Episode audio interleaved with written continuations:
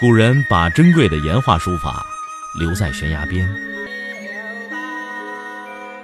我把时间打磨成碎片，留在你的耳边。拿铁磨牙时刻。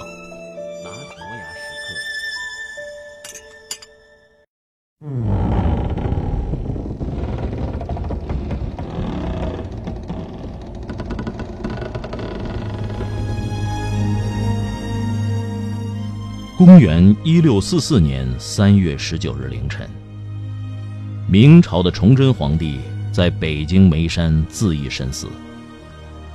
两天后，这具披头散发、只有一只脚穿着袜子的尸首被农民军找到，草草塞进了东华门外一副原本用来安葬穷苦人家的薄皮柳木棺材中。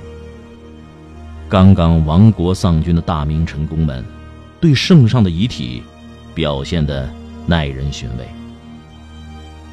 痛哭的以头抢地的人只有一个，是一位姓刘的主事，相当于现在的处长。哭拜的三十人，礼节性的拜了几拜，没掉一滴眼泪的有六十人，其余的斜着看了一眼过去了。在占大多数只看了一眼就过去了的这些成功当中，最过分的当属一个叫周忠的庶吉士。这个人数次从先帝的遗体面前经过，不仅不拜不哭，竟然连马也不下。庶吉士这个职务属于翰林院，品级不算高，却是皇帝的近臣。明代有不少尚书和大学士都是庶吉士出身，可以看作是国家高级领导的储备人才。既然是皇帝的近臣，按理来说和崇祯多少会有些亲密。可周中的表现不仅令当时的世子心寒，也令后来读史的人摇头。周中，直隶金坛人，生长于人文荟萃的江南，从小就被人称为才子。复社是晚明才子济济的大社团，周中就曾经是复社的社长，而且是当时江南文坛的领袖。按道理来说，饱读圣贤之书、以儒家道统为行事准则的才子，应该比普通的臣工更多一份忠诚。但在周忠的身上，却恰好相反。周忠在那个时候名气很大，连李自成的智囊牛金星对他也是崇拜不已。当魏藻德等一批顾名高官削尖脑袋想在李自成新政权当中混个一官半职的时候，牛金星主动向李自成推荐了周忠。牛金星为了给新政权制造舆论，让周忠写了两篇文章，其中之一是《事件微受命论》。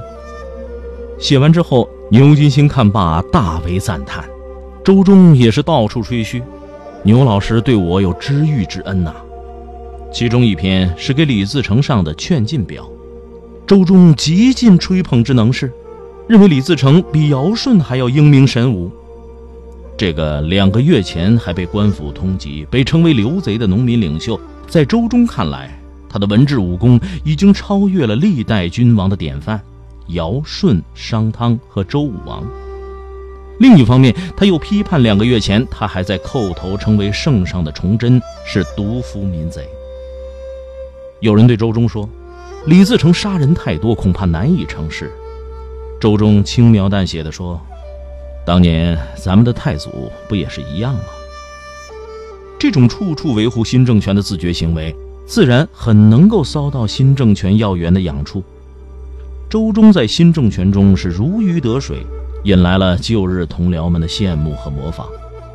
另一位才子梁兆阳在觐见李自成时，迫不及待地称尸骨未寒的崇祯。刚愎自用，君臣血脉不通，以致万民涂炭。继续吹捧，说李自成救民于水火，神武不杀，比龙尧舜汤武不足道也。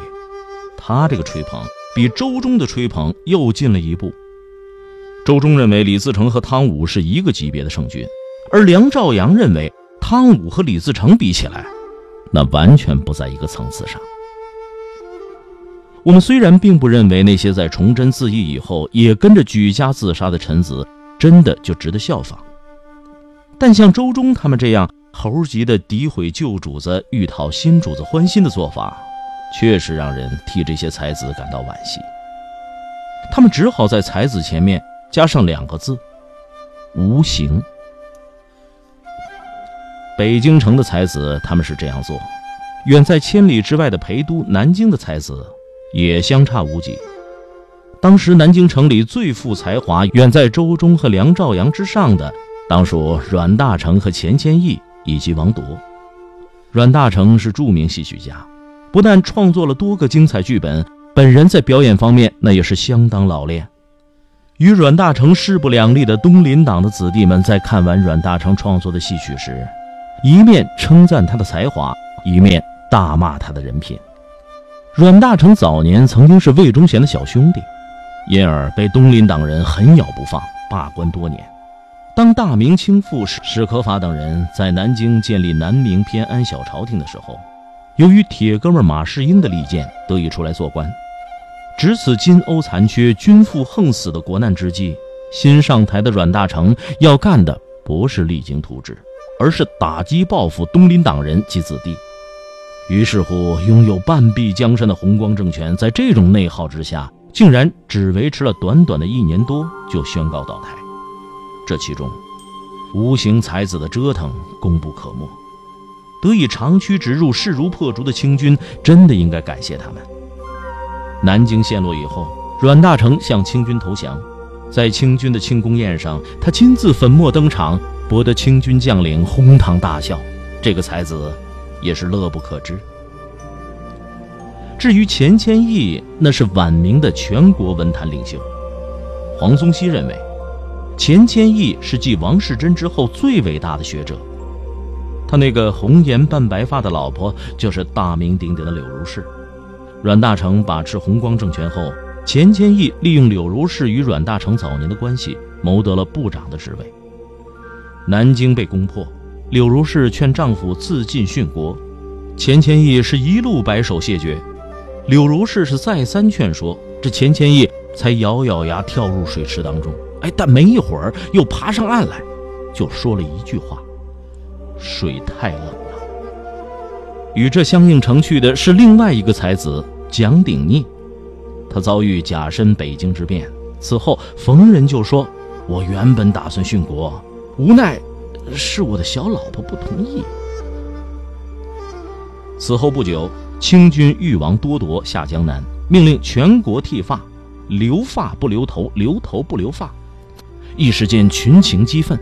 有一天，众人在议论剃发的事情，钱谦益忽然站起来：“呃，我的头很痒。”大家都以为他去梳头去了。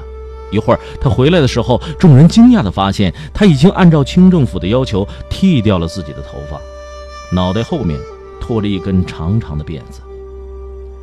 降清以后，钱谦益曾任明史的副总裁，用他深厚的文学功底为满洲八旗新政权效命。但耐人寻味的是，在后来清史稿当中，他的名字却列入了深厚贬义的《二臣传》。晚明的中国，天下并不缺才华与机智，但这种才华和机智都不过是为一己之私而谋的小才华和小机智。缺的是高屋建瓴的为国谋、为天下谋的大才华和大机智。在利益的笑脸与杀戮的屠刀这种胡萝卜加大棒的新政权高压下，小才华与小机智不但与救亡图存毫不相干，反而几乎是无一例外的用在了自己的顶戴、自己的私欲之上，甚至他还加速了残汤剩水的小王国的覆灭进程。从周中到阮大铖，从钱谦益到王铎，他们都是晚明最杰出的才子。但这些才子都是有毒的花，他们类似罂粟。发现了吧？才华与人品之间没有成正比的函数关系。才华出众，并不意味着人品相对高尚。如同河豚味美，罂粟入药一样，去掉了才子身上的人品道德。他们的才华才是值得我们欣赏的。